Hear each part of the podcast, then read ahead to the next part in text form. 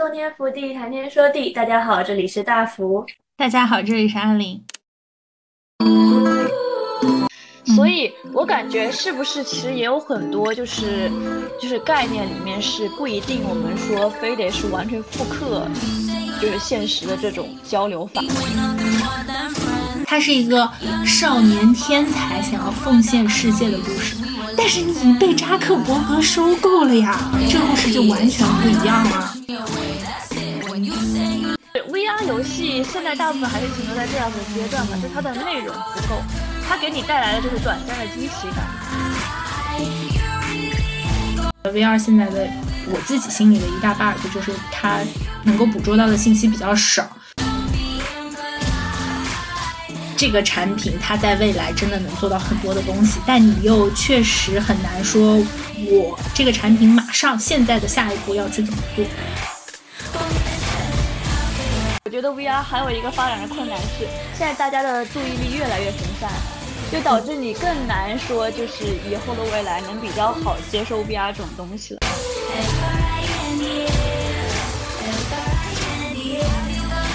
然后我们这一期呢，就是承上启下的，没有启下，就是承上的，接着任天堂来讲一讲另外一个现在可以说是比较火的游戏的方向，就是 Oculus Quest 啊。现在呢，其实已经改名 Meta 了，不过是一个很长的故事，我们可以从这个 Oculus 的缘起和发家开始讲起。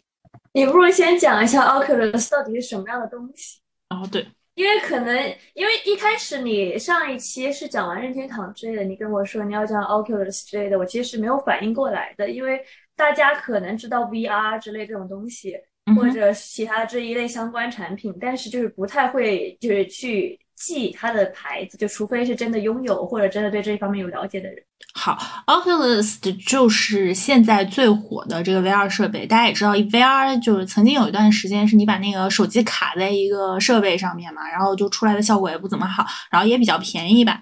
但现在呢，就是相当于说，如果你要真的去买一个 VR 设备的话，一般来说是会买 Oculus。我其实有做一个怎么说呢？让 ChatGPT 帮我帮我就是呃对比了一下现在市面上的 VR 设备。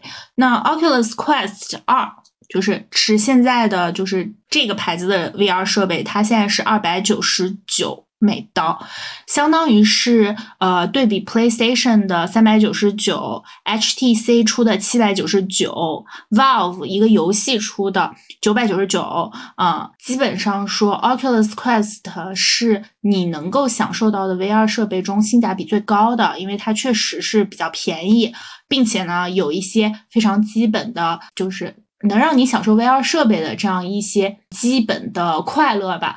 我接触这个 VR 设备是为什么呢？是因为疫情期间买不到 Switch，然后就是你只能加价买，然后心想不，我不做这个大冤种。然后正好 Oculus 呢，那时候就是映入我的眼帘吧，是相当于我 f o l 的一个博主，他说啊，我买了这个 VR 设备了以后啊，很长时间都没有买，没有用 Switch，然后就天天沉迷于这个。我一想，那我就一步到位啊，那我就去买它。我当时买的时候也是就只有二百九十九美刀嘛，所以就确实是不算贵的一个游戏设备，所以我当时就买了。买完了以后，确实是觉得它在某一定程度上真的有惊艳到我，就它确实是一个不能说能代替，但是确实是给我打开了一个新世界的开关。所以你用的体验是怎么样的？就基本上它还是一个你带上设备了以后沉浸在你自己世界的一个东西。那 VR Chat 呢？因为其实 VR 我最早开始关注起来是因为 VR Chat 当时挺有名的嘛，而且出过一系列挺有那种社会问题的嘛，所以哦，因为我不知道是 Oculus 是可以用 VR Chat 的吗？如果你要 Chat，你干嘛要用 VR 呢？你就是视频就好了。不，它是完全让你在一个空间里面，它是有空间感的。然后，所以之前出过一个社会问题，就是有一个美国的女的，她说。呃，他当时用 VR Chat 就是看看到就是另外一个男的对他进行了一些就是不好的动作，然后就有人在那里说，就是在 VR 这种虚拟环境下的，可能是性侵或者说性骚扰算不算犯法之类的。就开始有这一方面的社会议题了嘛。所以这个当时我也是关注了 VR Chat。还有一个我关注 VR Chat 原因是，就是我挺喜欢的一个二次元 UP 主，然后他会通过 VR Chat 去跟就是日本方面的一个也是在做动漫的一个小女生经常进行联系，然后就讲给大家听，可能两方面就两个国家。的一些差异或者之类的，就是他们完全是通过这样一个空中的东西连接在了一起，然后他们那个视频还挺搞笑的，所以我就开始知道 VR Chat，因为主要是他们可以自己套一个皮套子，完全是自己设计的皮套子这样子的感觉。对，因为就有人套那个原神的皮套子，有人套套那个伞兵的皮套子，我最近还刷到。对，但是现在我我是觉得 VR 它呃能够探测到你的东西其实不是很多，就是。就是你刚才说的，比如说他有一些骚扰，或者有一些嗯可以有皮套的话，但我是个人觉得，VR 现在能够首先它是探知不到你的下半身的嘛，它基本上只能探知到你的上半身，而且就算是上半身，它也不是探知到你的每一个身体部位，基本上只有手和脸，所以我就是觉得没什么必要，就至少以现在的科技发展来说，你在用使用 VR 的时候，你。表达或者你能够传递的信息是没有那么多的。其实有一段时间没玩 VR 了嘛，为了做这一期，我把 VR 又拿出来玩，然后也是进入了一个类似于相当于你可以跟别人互动。然后首先，因为它没有办法探知到你的腿在干什么嘛，你的腿就是一直飘着，你就跟个残疾人一样，然后你那个腿就在荡荡来荡去。你的上半身呢，手部的动作其实也只能做一些。基本的一些动作，它基本上不能探知到你的五个手指，可能只能探知到你的几个手指。你的脸部表情啊，你的脸部动作呀，都是没有办法探知到的。它都是一些就是空白的东西。比如说，我们去把它回溯一个，就大家肯定看到过那种电影里面采集演员的脸部信息，然后去做成一个真人嘛。然后你就可以想到那种电影里面采集脸部信息，它其实需要很多个定位点才能探。测到这个演员的表情和说的这种话嘛？那么也就是说，其实我以我们现在的程度，它是做不到有一个比较便宜的设备，就直接能对你脸部进行三 D 扫描，然后把它生成一个数据，弄成一个建模输出去的。所以我个人是觉得，就是 VR 它是一个很好的技术，但是这个技术没有达到可以让你在跟人聊天中利用这个技术去做到比。就是平时的视频做不到的地方向的地步的程度，用 VR 这个技术来实现到不是视频交友能获得的不一样的感受，我个人是这么觉得的。因为你想要就是视频交友的话，你好歹还可以有很多信息可以表达，你有手部动作，你有脸部表情，嗯，但是 VR 里面它手部动作呢又捕捉的不是很细，脸部表情呢基本上是看不到。那我用 VR 的意义在什么呢？这是我自己的感受，因为其实是这样子的，它 VR 虽然也是用这些，但是它也会配合可能一些 emoji 的发送，然后变成一个，它就是一个有了一些身体部位的，就是虚拟空间的聊天这种感觉。因为即使是我们说畅想未来 VR 能到达的程度，就类似于《心理测量者》这个动漫里面有。一个案件，当时讲的就是可能在 VR 虚拟空间里面突然有人死了这样子的一个事情发生，但是他当时也是一个特别像，应该就是 VR Chat 那种感觉的一个东西，他们等于是每一个人会有自己的领土那样子，但他们所有的就是建设出来的人物也都是不带面部表情的，但是他这个故事的设定其实都是未来的某个乌托邦世界了，所以我感觉是不是其实也有很多就是。就是概念里面是不一定，我们说非得是完全复刻，就是现实的这种交流法，就是可能会有表情，可能到了那个时候也是我们需要配合 emoji 进行。嗯，那你就直接网上聊天就是了，为什么还要捕捉到一点又不是很实在的信息呢？这个点我是没太明白的，就是我现在还看不出 VR 聊天的好处。但是因为你就可以换一个不一样的外貌。那你也可以在网上聊天的时候给自己贴个脸呀，就你没有你线下聊天，因为你如果完全复制，那你为什么不线下聊天呢？就也有这样子，它网上它等于是可以，嗯，怎么说呢？不太一样吧？你的感受可能更多一层。本来，比如说我期望的优点是，呃，它可以捕捉到更多的信息，并且我可以自主选择隐去哪一方面的信息。比如说，我隐去我的手部动作，我隐去我的面部表情，我隐去我的声音。但现在 VR 它所捕捉到的信息，我个人认为还是没有达到视频聊天能捕捉到的信息量的，所以我觉得就没有太有必要，至少现在嗯对阶段。对，但是就是这个皮套子，其实我一开始初衷的意思是说，它的重要的点不在于它是想隐去的信息，而是它可以建立成你想要的样子。就像我说的，他可能有的人想要变成原神伞兵的样子，然后他就可以建立成这样子的皮套子，或完全自己设计成一个自己喜欢的样子。就他就更他的点更在于说趣味性吧，相对来说，嗯。对，所以这其实就是我想问的问题。因为 VR，我的幻想中，因为可能我对 VR 的第一感是因为我小时候看的是初中吗？还是对，应该是我初中时期当时出的《刀剑神域》这个动漫，当时。因为我们这一代可能除了那些特别喜欢看科幻的人，我们是对 VR 没有特别大的印象的。在我们初中时代那个时候，我们当时也不知道 VR Boy 嘛，我们之前也不玩这种东西。然后我当时是看了《刀剑神域》，是也就是完全是一个戴着 VR 那种呃头盔或者是眼镜这样的东西，然后他就完全进入到这个游戏世界了。然后你在里面的痛感、触感，甚至会影响到你自己。它在游戏里面的原理是，呃，控制了你的脑神经，对。但是其实就是 VR 后续的发展，是我看了一下 Oculus，其实是有想就是改变触感的。但是那篇报道是二零一六年写的报道，就是 Oculus 想介入触感，但是事实证明，就是二零一六年到现在，人家也还是没有做到。就当时他的做到，只是说。可能增加了就是震动感的不同幅度，但是这个东西说实话跟四 D 电影院它的差别也不会差很多，就它增加的震震动感没有增加很多，所以就是说。因为我想象中的 VR 能带给我的感受是像《刀剑神域》一样，你完全进入到这个世界里。而触感这个东西，就先别说听觉这个东西，VR 其实也没有完全很很好的去解决到它，就是更别提触感这个东西了。所以说，我想知道，就是在呃，其实挺缺陷的这样子一个产品之下，就是你是。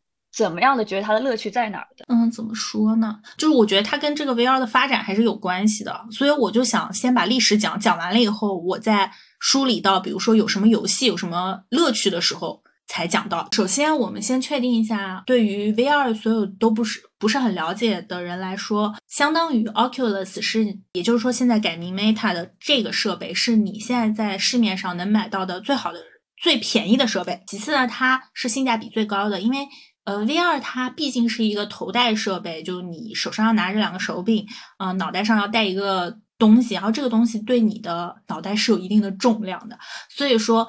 大家会选择它，还有一个原因是因为它其实是做的比较轻便的设备。其他的设备可能，比如说 HTC 它出的那种就是非常清晰的设备，它可能还要连着线，不是很方便，并且它会戴的头有点重，有点累。第三就是你可能会选择 Oculus 的原因，是因为 Oculus 现在就是被 Facebook 收购了嘛，改名 Vita 了嘛，所以你就觉得它可能会有一个比较好的平台发展的未来。这个是就是我认为 Oculus 或者说大家比较公认 Oculus 现在。啊，最好或者最热销的 VR 设备的原因，那我这个故事呢，就是 Oculus 的故事，它和任天堂非常不一样，它非常具有对比性。因为我们之前在说任天堂的时候，就说任天堂是什么？是一个家族产业，是一个老爷爷传给老爷爷传给老爷爷的故事。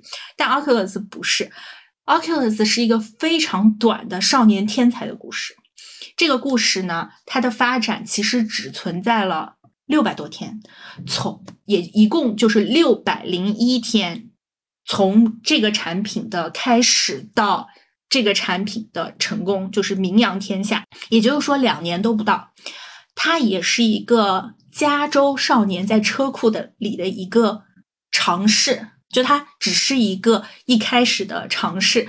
而且是一个很年轻的、还没上过学的加州少年在自己车库里的长，只是听起来就是一个硅谷模板的故事。然后他也是一个非常没有什么背景的人，他甚至都不像，比如说比尔盖茨什么家里还有钱什么的，他就是一个家里也没有背景，一个天才少年踏入了这个 VR 的世界，并且在六百零一天之内就已经把这个事情做到一个很高的高度的这样一个故事。它的设备本身就是一个，嗯，我们在说，呃，元宇宙发展中，现在是奠定基石的一个设备。而这个故事本身呢，也是一个非常具有传奇的故事。所以我觉得，不管说是 VR 之后，我们说发展的路径是什么，这一期都很值得讲，因为它本身就是一个很有趣的故事。嗯，这个故事我把它分分为三个阶段。第一个阶段叫少年冒险。说到 Oculus 这个牌子，这个 VR 设备，就必须要说到它的一个创始人叫 Pamela Lucky，名字也蛮好笑，叫 Lucky，叫幸运。就他是什么样的一个人呢？吗？他是加州出生的，十五岁就很喜欢 VR 设备的这样一个人，就是他就是那种电子宅，你知道吧？就。从小就很喜欢这种电子设备啊，很喜欢研究这种各种各样的东西。他就是研究这个 VR 这些设备之前是一个什么样的时代呢？就我们又要回 Q 到任天堂，就是在比如说八九十年代是有很多厂商想要做这个 VR 设备的。他们有些厂商在里面加入了，你用 VR 设备的时候可以闻到味道啊，就是你把头凑到一个大机器里，让它 给你闻味道。有些厂商呃加入了，你在做 VR 设备的时候可以给你就是突刺或者什么。但更多的这些 VR 设备呢，都是只有比如说军方和医学院拿来做操作的训练，就它还是一个很工作方向的事情，并且他们都很贵。总之，这些大厂商就是研发、研发、研发、研发，没有什么好的兆头。而任天堂的这个 VR 的失败，就相当于标志了一个国际厂商，你游戏巨头去进军 VR 设备还失败了。所以大家就是相当于在一段时间内，这个行业就是想说，算了，我们就是做游戏 VR，做平民化的 VR，我们就是没有准备好，这个时代没有准备好，这个科学技术也没有准备好，算了。相当于在这个时代之后。Pamela Lucky，他进入了这个产业，他就是哎呀，因为前面有很多失败的地方嘛，所以他就有很多不要的、失败的、未完成的电子设备可以收集。他当时呢，十五岁就已经很喜欢这个 VR 设备了，并且自己开了一家公司叫 Mod M O D R E T R O。这个公司是干什么的？是专门帮人维修电子设备的，所以他就。有机会去收集了很多 eBay 上遗留的那些厂商的，比如说智慧的结晶，就有各种各样乱七八糟的电子设备。他呢就在建立这个公司帮人维修电子设备的时候，自己就收集了五十多个 VR 的设备。因为 VR 失败了嘛，所以这些设备大家都会觉得没有什么前景了，也很便宜。所以就让一个就还在上社区大学，自己只是开了一个什么电子维修设备小卖部的这样一个小孩，收集了五十多个 VR 电子设备。他也就是整理收集这些信息，来开始弄自己的 VR 的。那时候呢，他只是觉得电子设备只是一个自己的怎么说呢，兴趣爱好。自己还在 Long Beach 的一个 California State Long Beach 这样一个学校里，还在读 Journalist，就是。记者新闻的学位，就他一边上着学，一边帮人修修电子设备，一边呢自己呢研究研究电子设备，其实是这样的。但他后来呢又参加了一个 USC 的一个大学的 Mixed Reality Lab，相当于是虚拟现实的一个课程吧，一个实验课程，就是很很小的，试着改进了一下自己的 VR 设备。但是这些事情所有的都是小打小闹，就没有觉得有什么。但他自己也在慢慢做这种 VR 的设备，这个就相当于说是一个他一开始在加州自己的家里的车库里面开始这个少年研发的这个阶段。这个时候都真的没有什么人知道他，也是没有什么成熟的东西。但是呢，自己可能做了一个比较有趣的一个，上面还粘着胶带的。把各种 VR 设备以及他自己的一些研发拼拼凑凑的这么一个 VR 的设备，这是他的第一阶段。然后第二阶段就相当于说，这个小孩他肯他现在自己哎自学有了一有了一点东西，他又有了一些自己的相当于变化出来的产品，他需要什么？就就回溯到我们之前说的金融，他需要拜师了，他需要找一个大人物把他领进这个 industry。这个时候，就有一个人，世界就把一个人送到了他的面前。这个人呢，叫做 John Carmack。这个人很有趣，就是他呢也很帅。来，大福，我给你发一下照片。这个点赞很帅，我会贴在 show notes 里。就是我在收集这一期的时候，我就想说，这还是几个帅哥的故事，因为大家去搜这个 Lucky，我们一开始说的这个创始人，他也很帅，他们都很帅。这个张 Mark 他有什么样的人呢？他是一个，他当时就已经是加州那边的这种互联网大佬。他最厉害的成果是什么呢？是他把游戏转入了电脑，就相当于一开始大家玩游戏只是在游戏机上弄嘛。后来就有人就想说，我我，然后电脑是完全纯，比如说作为一个就办公软件，我们是用来做计算的嘛。电脑原来叫计算机嘛，那我们怎么样把游戏转入到电脑里，是一个技术问题需要解决，而这个张 Mark 他就是解决了这样的问题。并且张 Mark 他把游戏转入电脑，他肯定要选一款游戏嘛。他选的是什么呢？他选的是《超级马里奥兄弟》。我就说好像是《超级马里奥》，因为我听过这个故事，是不是？这一切都联系起来了，并且他获得了成功。所以说，那他肯定很厉害了嘛。就相当于因为这个 Carmack 这个人，你才能在电脑上开始玩游戏。他也有自己的公司，并且呢。Carmack 他是一个非常绝佳的把你领进门的人，因为他是一个非常具有互联网精神的人。他一直是要开放源代码，然后他要反对软件专利。不过这个有点超前，他都反对软件专利，真的很厉害。他就是有那种互联网的奉献精神，并且他还是个慈善家。反正他就是个帅哥，还是个好人。就。怎么会这样？就是是个帅哥，然后对互联网是具有无限热情的这样一个人。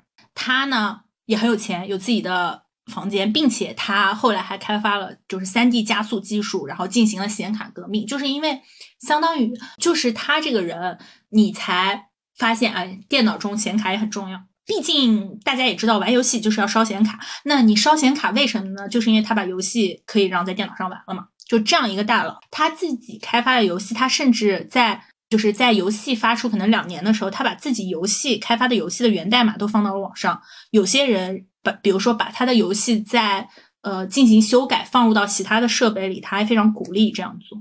你知道，他就是一个不但是个武林高手，还是愿意把秘籍公布给天下人。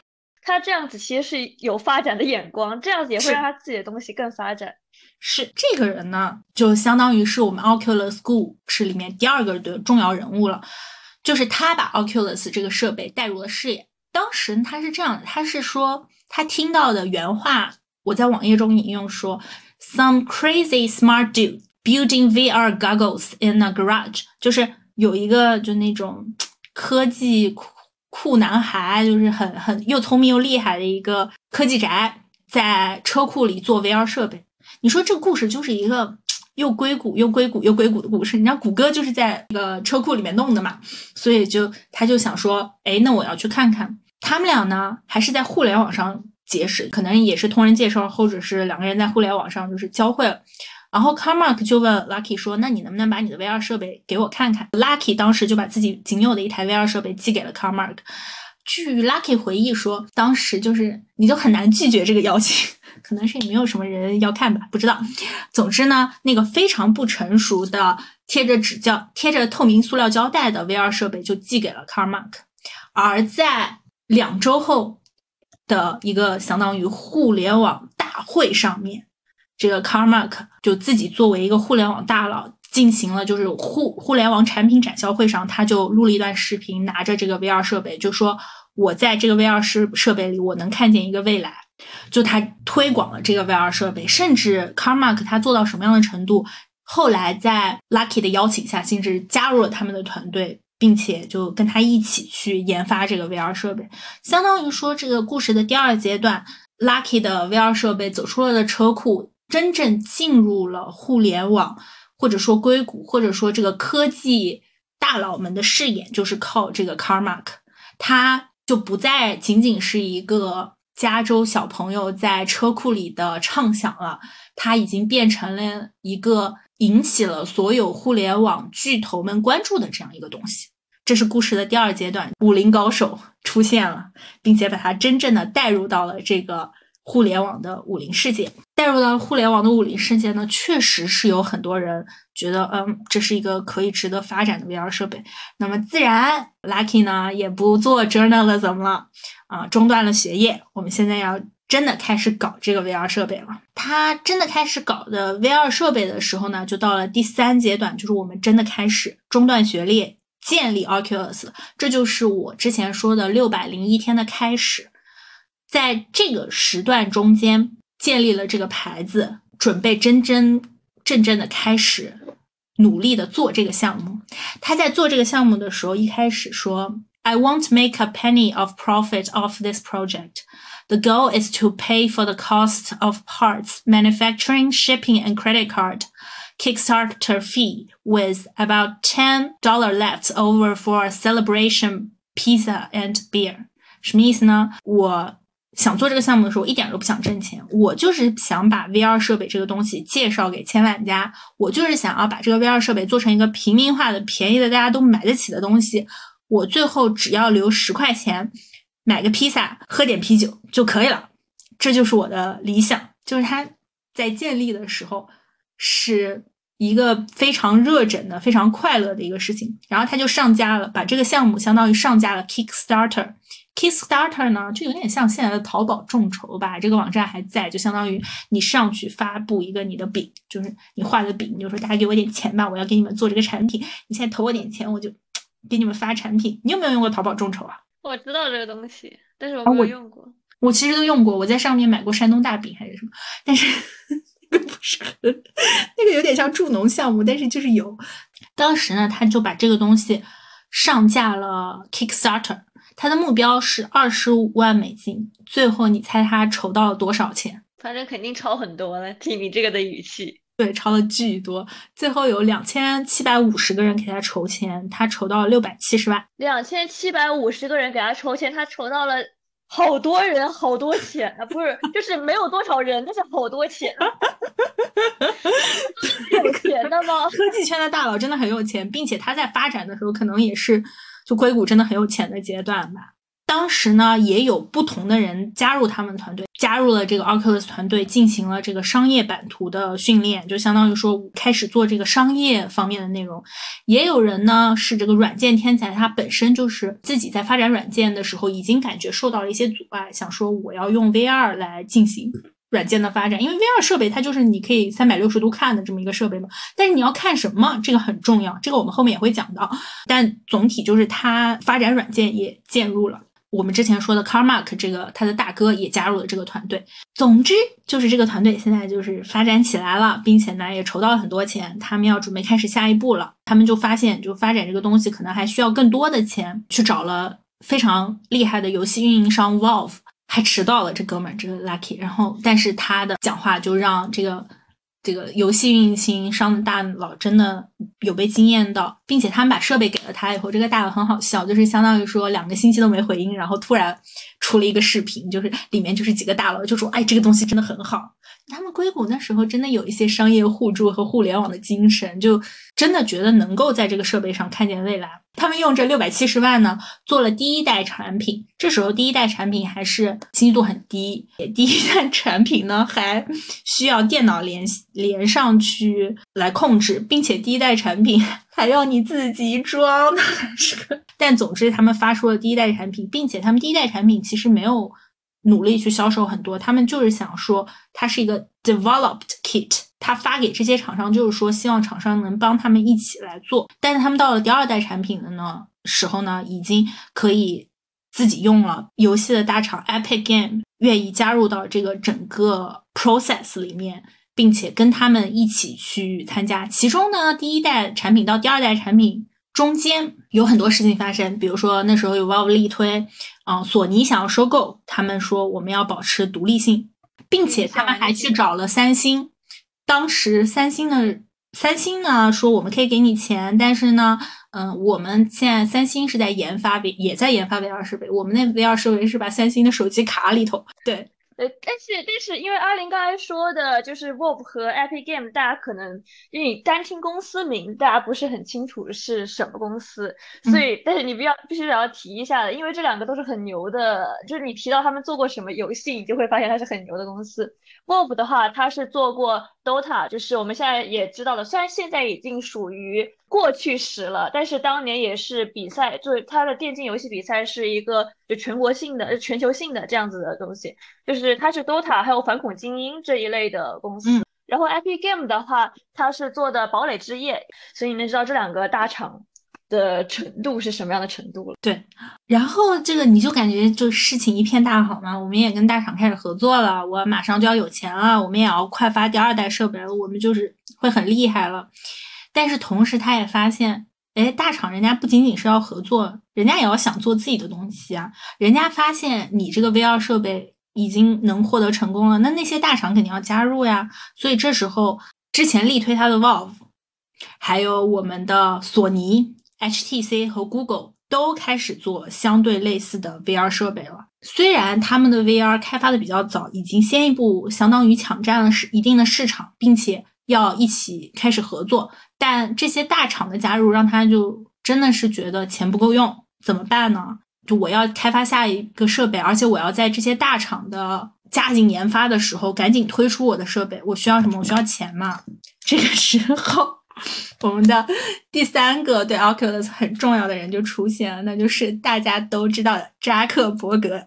这个扎克伯格呀，来来到了 Oculus 的这个公司，看了看，说：“我决定我要你的这个开个价吧，我来收购你，开个价吧。”嗯，也不是不行，但是我们要很多钱。其实呢，就是反正据这个知情人士，就本人。爆料，我们当时是想提一个扎克伯格肯定会被吓跑的价格，他们提了多少钱呢？他们提了四十亿，就说四十亿，心想我们也不想被收购嘛，我们就是觉得还是要保持这个公司的独立性，所以就说要把扎克伯格吓走。但咱们。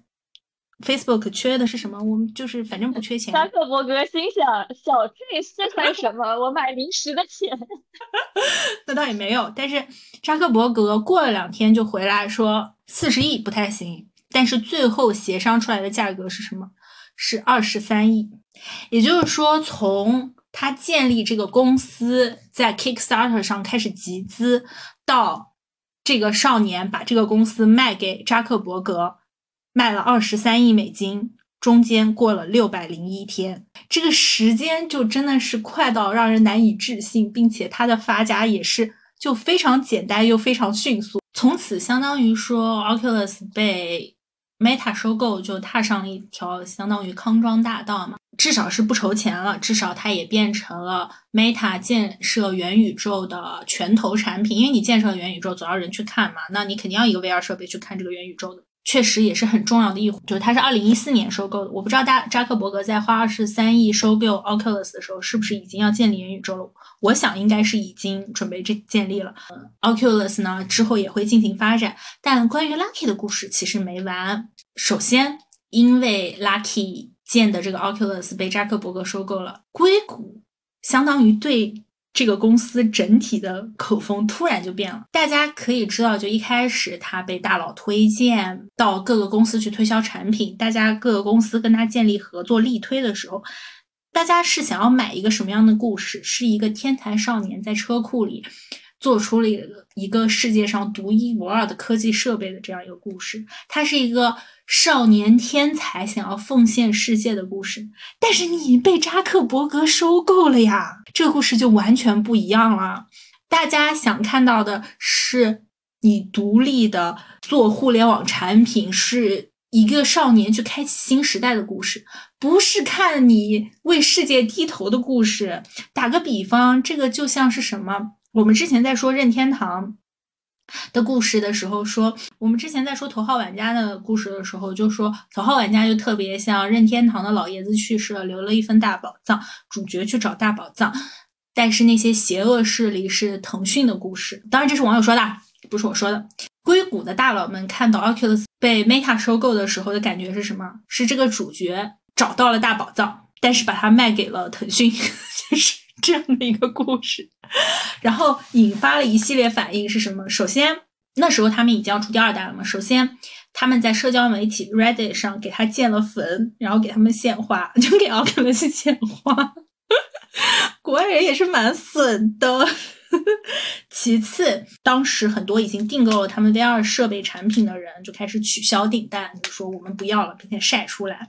第三呢，大家知道很有名的游戏叫 Minecraft，你可以在游戏里建造世界的嘛，这样一个游戏。我的世界，我的世界。对，我的世界也取消了合作，并且我在查找资料的时候，站就相当于说是搞。这个方面信息的一个网站的人收集的各种资料写的文章嘛，他自己在自己的文章里面写的说，No one, I mean, I mean, no one wants a Facebook branded VR headset，就是没有人，我的意思说，没有人希望一个被脸书打造品牌的 VR 设备，并且他在文章的最后写说，这个时候 Meta 脸书能够做的。最好的事情就是离 Oculus 这个设设计团队远一点。然后我们又回到 Lucky，Lucky 他即使说我们顶着重重压力，他说我也是想发展我的公司，并且我加入了脸书呢，其实是因为我想要更好的发展我的设备，我也会导致保持我设备的独立性。但在不久之后就离开了 Facebook，离开了自己的团队。不是，等一下，你刚才的意思是 Lucky 离开了 Oculus，还是说？还是说 Oculus 整个出来了，Oculus 呃阿拉 k 自己离开了，所以就是那 Oculus 等于是他，因为 Oculus 本来是已经卖给 Facebook 了嘛，那他就等于是还是存在于 Facebook。他的团队还在，就是这个设备还在继续研发，但创始人呢，呃，就是这样一个天才少年呢，其实是在不久后就离开了 Facebook，为什么呢？因为他拿 Facebook 给他的钱去支持特朗普了。首先，大家就知道硅谷是一个不支持特朗普的地方。其次呢，他拿这个去支持特朗普，相当于说是不仅仅是明面上支持，是暗地里有牵扯到支持、资助一个支持特朗普的一个团队。而这个团队，总之就是做了一些不好的事情。Meta 就相当于说在。被迫的情况下，就他就引咎辞职了，让他走了。他虽然现在还在说，我其实挺希望 VR 是挺好的，能够好好发展的，但其实他已经离开了这个团队，并且呢，我们之前说到的大佬 Carmack，他本身有自己的公司，但他又去帮助 Oculus VR 做发展，被自己的公司告了。自己的公司说，这本来是应该我们公司的专利啊，他拿去无偿帮助 Oculus，这属于商业泄密。然后。也就是说，Carmack 呢，他虽然现在也在 Meta 旗下的 Oculus 任职，但其实已经管不了太多东西了。包括之前他所组建的商业奇才和软件开发的两个小伙，也在后来相继离开了。他的一个创始人，在跑马拉松的时候也是车祸去世了。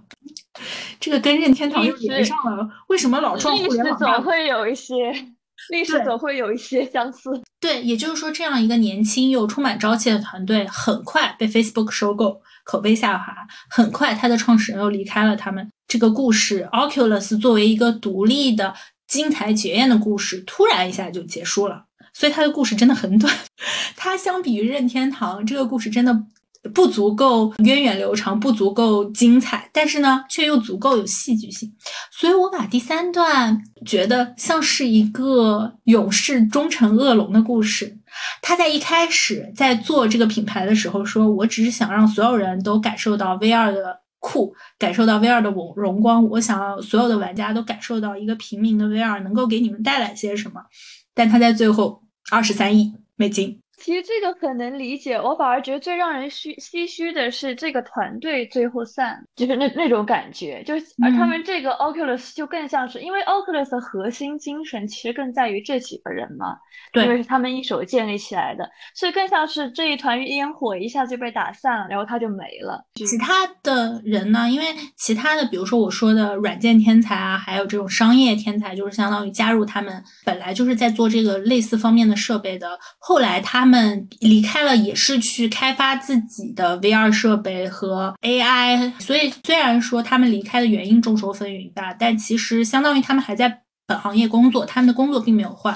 很多人就觉得，可能确实就是 Meta 对他们还是会有一些限制，他们还是想要做自己想要做的东西。就它就是一个很快破灭的幻梦。我感觉就是很现实，因为说实话，他们当时如果自己在坚持自己独立。就是不不跟 Facebook 联合下去的话，他们可能也没有钱。就是你说硅谷大佬希望他们能多么独立的自己战胜恶龙吗？但是现实的故事是你没有钱，你没有尚方宝剑，你是战胜不了恶龙的。很很难受的就是他们说，整个团队在加入 Facebook 的时候就一直在说，我们会保持自己的独立性，我们会开发属于自己的设备。但其实就是从我在买这个设备开始到现在。我买这个设备的时候，我用的还是 Oculus 账户。现在就是你只要登录 Oculus，你就必须要有 Facebook 账户了。就是它就完全是你想要这个公司注资，你想要这个公司去把你纳入这个产品，那你一定要纳入这个公司的体系，你一定要去成为这个公司的王牌产品，你一定要成为。就是 Meta Facebook 现在发展元宇宙的拳头产品，那你肯定就是要受到很多限制。那么这个团队相当于很快，大家抱着理想去做，然后很快又散了。还有一个点就是，我们这个天才帅气的 Lucky 现在出现在电视上，还长胖了。这是重点吗？他在建立 Oculus 的时候说，Oculus 是 Small Window or Open。还是很帅气的，并且他建立 Oculus 的时候拍了一个视频，这个时候他还是一个帅气的 年轻互联网新贵，现在变成了一个大家相当于千夫所所指，但是很有钱，也离开了自己研发的团队的小胖子。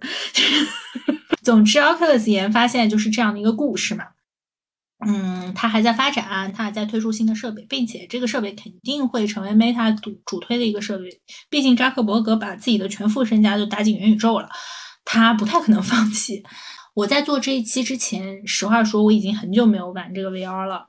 虽然我当时拿到手里的时候是非常惊艳，回去给爸爸妈妈玩，以及给叔叔阿姨玩，他们也会觉得哇是一个很新奇的东西。但其实 VR 现在还是有很多问题。首先，我还是先说它惊艳的部分吧。VR 现在首推的这个光剑，就是大家能想到 VR 想到的就是叫 Beat Sober，就是你在旁边放歌，你可以用剑砍那个小方块。这个是你去玩 VR 的时候最先给你的。首先，Oculus 火就是因为这个游戏，这个游戏商家 Oculus 使 Oculus 这个平台就是火起来，因为大家知道你拿了 VR，你还是要。里面有游戏的吗？现在各个厂商呢，就相当于说还是在发展自己的游戏平台，因为其他厂商也没有放弃自己做 Oculus 这个计划，所以自然不可能把自己的游戏都开放 VR 游戏给开放给 Oculus。所以 Oculus 现在的拳头产品还是这个光剑。大福玩了光剑，觉得感觉怎么样？就说实话，就是 VR 上面的游戏，就是我用 VR 的感觉，它就是像是。一开始就是很惊奇，是很惊奇，但它的惊奇感超不过十分钟，就是这种感觉。就玩这个光剑的感觉就是什么呢？就像是当年一开始智能手机刚出的时候，对，就是苹果一开始最有名的不就是水果忍者吗？最初玩到是水果忍者的时候那种感觉，就是这个东西它兴起不到十分钟，然后你就没有想继续玩下去的感受了。VR 游戏现在大部分还是停留在这样的阶段嘛，就是它的内容不够，它给你带来的就是短暂的惊奇感。相对来说是这样子。嗯，VR 游戏现在也在持续发展。就如果大家真的去买这个设备哈，虽然我推荐在国内的朋友们不要买，因为他们就是，嗯，他们是 Meta 旗下的会被抢。但是淘宝上有破解版，我觉得会比较新奇的是 Climb。Climb 它的点是在于你可以用它来进行攀岩，而因为你在攀岩的时候，它是可以看到周围四周的环境的嘛。它这个建模是趋向于真实和动漫之间，那么你这个感受还是挺不错的，并且你确实可以在家里相当于起到一个锻炼的效果。还有就是说，可能舞蹈吧，你可以拿着那个 VR 设备进行一些舞蹈的尝试，就是会有小人和你一起跳舞，教你怎么跳舞。但是它这个舞蹈也是比较简单的，你肯定不能蹲起嘛，因为你带着 VR 设备，可能他也怕你。蹲下起不来，这个 VR 设备还是有一定重量的。我自己其实最喜欢的一个游戏叫 Super Hot，它的酷是在于，对它的酷是在于你只有你动，这个世界才能动，所以你自己就特别像快银，就是在你的世界里，这个世界是很慢的，只有你动，所有周围才会动，所以你可以躲子弹，你就像那呃《黑客帝国》里面那样。对你有那个绝对时间的掌控，嗯，这个时候躲子弹以及你向哪地方开枪去打人，就变成了一个智力游戏，而不是动作游戏。虽然你要蜷缩你自己的身体或者做出各种动作，但其实你脑子里计算的是哪一个子弹会先到，我要先打哪一个人，我是要去先打人还是抓我刚才打的人掉下来的那个手枪。这个还是很有趣的，包括其实还有一些游戏是，比如说你做特工，你被绑在一起，然后你要找线索救出自己。这一类游戏，我会觉得它已经比光剑要更能够突出一些技巧和难度性。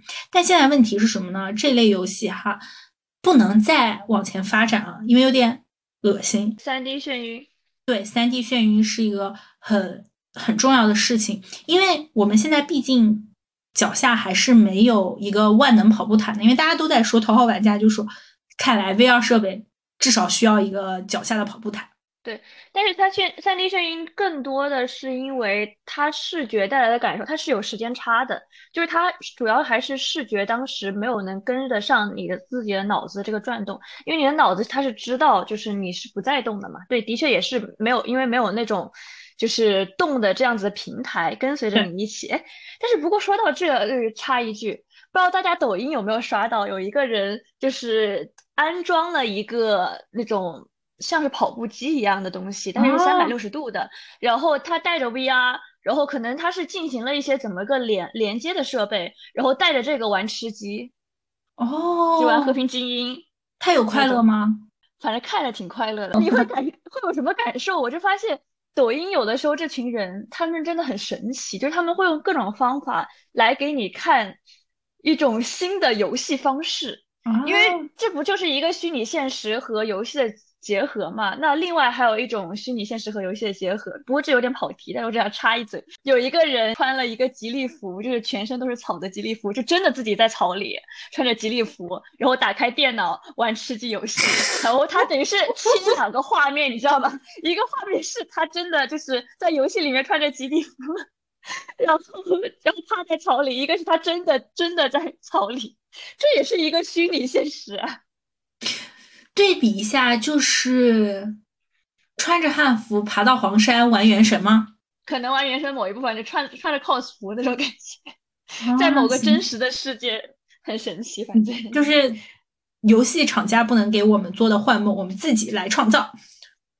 对啊，VR 其实他也是想说，可能想把一些个游戏重新做到这样的程度吧。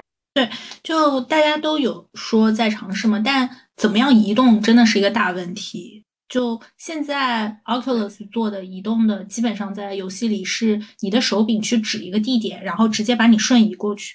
这个就是造成三 D 眩晕的主要原因。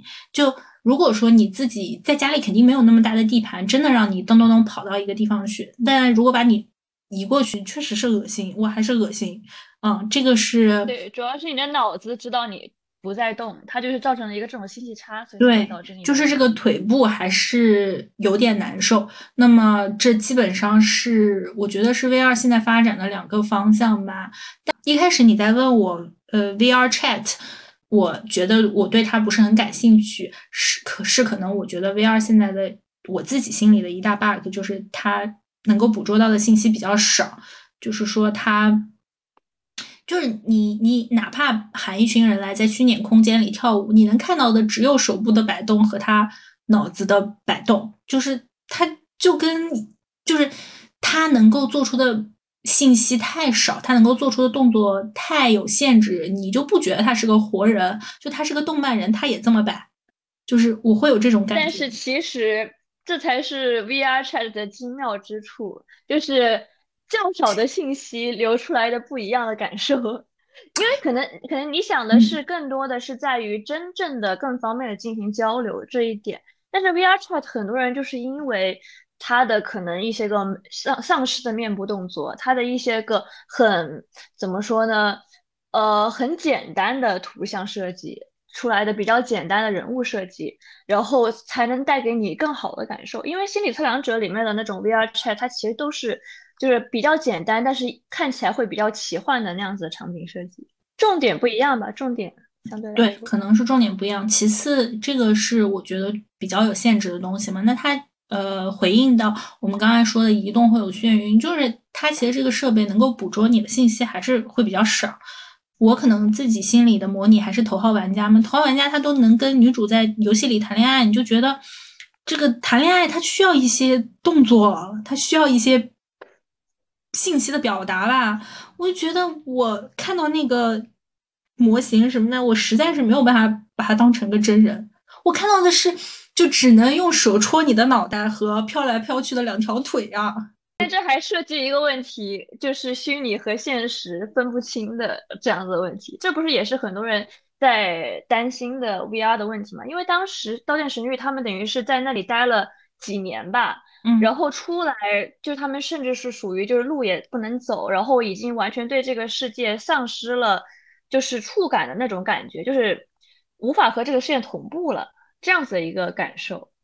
嗯，所以说现在 VR 设备很多游戏它还是做的非常的二 D，包括你在看 Climb，呃，你在玩攀岩的时候，你在打人的时候，就我之前在说这个打人嘛，就你就像一个特工一样可以打人，这些人完全就是红色的金属块儿，你甚至看到的场景也是白线条的街道，就是所有的街道都是没有颜色的，只有单纯的几根线条。你打的人也是红色的金属块，大家可以在 show notes 看看一下照片，就它还是和现实能够分得很开。我觉得这是他们现在发展其实有意要做到的，包括你在玩特工的时候，它其实完全都是动漫的场景，它绝对不会给你建一个类似于吃鸡那样过于现实向的一个场景。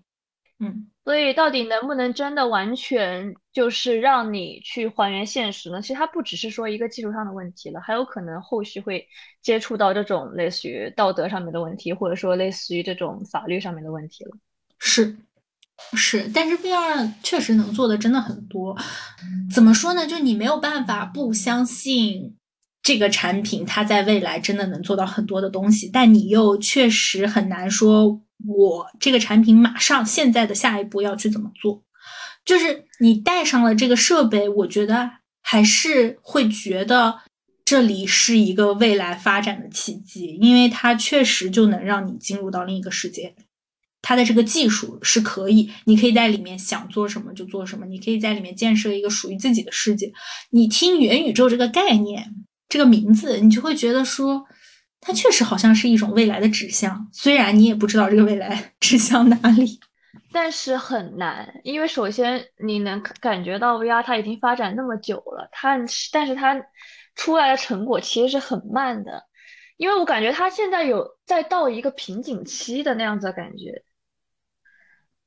就无论是内容还是制作力方面，都在一个瓶颈期。我自己感觉的话，还是有差，但是现在的问题就是 VR 它并没有能够做到，它完全是另外一种赛道，就相当于说，你坐了一个火车，然后这个火车现在跑得比人还慢。但是你知道，在未来它一定会很快很快很快。我觉得 VR 它就是一个不同的赛道，它只是现在发展的不好，并且它确实没有什么东西，火车也没有铁轨，然后这个火车动力也不够，也没有办法驱动。它现在跑的可能比人还慢，它就在晃悠晃悠晃悠往前走。它是印度火车吧？对不起，对不起，这一段我删掉。但是你确实能感觉到它有很多可以挖掘的，包括我其实觉得，就说各行各业都在向 VR 进军啊、比如说建筑师们现在开始做这个 VR 的楼嘛，就相当于你可以直接去体验这个建筑，然后游戏肯定也不用说了，都在做。嗯，医学呢也要在利用 VR 进行虚拟的患者治疗，这些都是需要慢慢建立一个数据库，相当于你在 VR 世界里，人要做的是一个扮演上帝的角色呀，就你就是来创造这个世界的一个上帝啊，那你肯定要精确的去输入这个世界的构成，那这个世界的构成确实是比较缓慢的，并且你并不知道要怎样去建立这个世界的规则吧。再把 VR 拿回来再玩一下的时候，确实还能感觉到是很不一样的，是一个不一样的东西，会是想要让我继续发展，是能够像卡马克说的，你是能够在这个设备里看见未来的这样一种尝试吧。它因为现在还在模拟现实，在就是你在 VR 里做一些你现实就可以做的事情，你可以在 VR 里冥想，你可以在 VR 里跳舞，你可以在 VR 里呃耍光剑，不太能吧？但是也是相当于是说你是基于现实而去 VR 世界做的一个想象，这个就不够啊，不够啊！对，所以我的意思就是说，他们很缺的是做内容的这一批。对，这是我其实。这是我其实今天想也想说的另外一个点，就是我觉得 VR 还有一个发展的困难是，现在大家的注意力越来越分散了，就导致你更难说就是以后的未来能比较好接受 VR 这种东西了。我们本来就是已经变成了可以边刷着抖音边干其他事的人，那你别说抖音的这种碎片化了，那我们更是难集中于说长时间戴一个头就是什么头箍或头就头盔或者之类的东西去。沉浸在一个世界里面，这就是，呃，但是这样的话，又从另一个方向来说，比如说我朋友就觉得拿 VR 做冥想特别好，因为他迫使你只能冥想，你啥也干不了。他觉得这个，嗯，是他呃很好的一个方向。那从这个方向来说，你可以用 VR 看书啊，因为你用 VR 看书，你就干不了其他的事情，但又感觉好像也用不着，不知道怎么说呢？都是靠自己，确实就是没有什么必要。总之就是我们也不知道 VR 的发展是什么。那做做这一期呢，其实就是两个就是对科技也不了解，对游戏也不算不算很了了解的普通人的对谈。对，刚才你在说到那个，其实我还有一个想接的点，我觉得 VR 现在的瓶颈主要是因为它硬件和软件的不配合，就不只是说内容。就是技术力，它没有找到一个好的方向去把技术力和内容连接在一起。因为当我们说到任天堂的那一点的是，他们很好的找到了像是类比遥感去如何如何把 3D 游戏给做出来，是因为他们找到了类比遥感这一硬件，就这种方式的硬件去让它结合在一起。但是 VR 很重要的点是，它不知道怎么把这个硬件它的技术力和这个内容结合在一起，做到完美的匹配。就是即使就我现在感受到的，就是。呃，VR 的东西，它就是那种感受，就是你会有一种信息，就是差别，就差异感在那里，就是你的控制和它这个内容总让你有一种不适，就是中中因为中间存在着信息差而带来的那种不适感。对，嗯，VR 就是一个还很需要磨合的东西，它就是一个很简单的故事呀，它就是一个只发展了六百多天就卖给 Meta 的这个故事，所以它。真的是有很多的空缺需要去填补，呃，而且并且它是没有尘埃落定嘛。就像比如说任天堂，它占据行业老大的位置，它还是占据了一段时间。但 VR，我们即使现在说我们在说 Oculus 的故事，但其实我也不敢打保票说 Oculus 以后就会是 VR 的头牌厂商，因为它只是现在靠着先机，靠着提前发展。所以大家才会知道 VR 这个设备是 Oculus 卖的比较多，当然也是靠着是靠着是便宜嘛。它现在销量比较高，那谁知道以后会发展是谁去做这个头把交椅，谁成为 VR 世界里的任天堂呢？就我们还是不知道的。他很年轻又很有钱，你也不知道他对于自己感兴趣的领域还会再做出一些什么事情。对。所以，呃，因为其实 VR 的方向很多，你就不只是游戏了。因为之前有看过说 VR 它有自己专门建那种 Story Studio，就是专门做电影方向的四 D 感，就是嗯全方位的感受。嗯，这一方面它其实也有去尝试尝试了。对我自己在玩 VR 的时候，有两个游戏，有两三个游戏对我印给我印象比较深刻吧。其中有一个是它还原了。让你模拟，你如果是一个盲人的话，你能看到的世界是什么样的？就是你去了一个公园，然后你能看到周围的星星点点，但并且你也能听到人从你身边走过的声音，你能感受到他们好像有一些气息，有一些那种虚影从你的身边走过。这个是所盲人所看到的世界，这个其实有一些打开我的感官。对，所以 VR 现在其实主打的还是一个体验嘛，就像是你刚才说的。另外一个有趣的点在于，因为呃，VR 的话，Steam 就是不知道阿林知不知道，Steam 就是一个游戏很大的平台嘛，知道，对他们不是也有 Steam VR 这一系列的嘛？然后 Steam 其实上面是有十八家游戏的，就是有有有名的什么什么女友系列。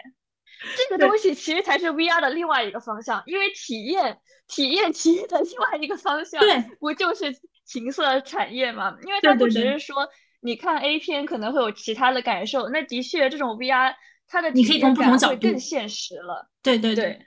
呃，因为我之前就有刷到那种跟什么什么女友打沙滩排球的类型，对，但是这个我还没有体验过，嗯，但据我自己体验的一些呃三百六十度的 VR 视频来看，就是飞上天的那种 VR 视频来看，嗯嗯，我觉得就是它。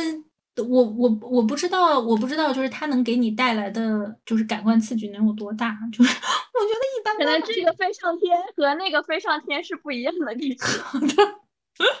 好的，好的，好的，好的，好的。但是首先就是以我对 VR 的了解来看，首先你互动是还是做不太到，就是你只能做一些简单的东西嘛。所以如果你要 VR 能达到现实的效果，没有可能就是给你只能给你三百六十度。放片就是给你 VR 放片，它肯定比，但是这肯定比单看 A 片要来的更多更多一层面嘛。对，那你这难道这难道不是一个我们之前第二期还什么讲虚拟爱情这种方向？我觉得这也是 虚拟爱情最最极限再再往上一层的发展了。那样发展到后面，大家就真的更不愿意就是爱现实的人了，只愿意爱虚拟的人。对，所以我觉得他后续肯定会得到一些控制。如果他真能做到那个技术力的话，这就是更多其他的问题。嗯，你也想要孙策三 D 的展现在你面前吗？也是想，也是想到很兴奋。对，你要说的是，的确是。对，就是 VR 现在也没有做，我不知道为什么我没有看到那个就是 VR 的三 D 恋爱游戏。对。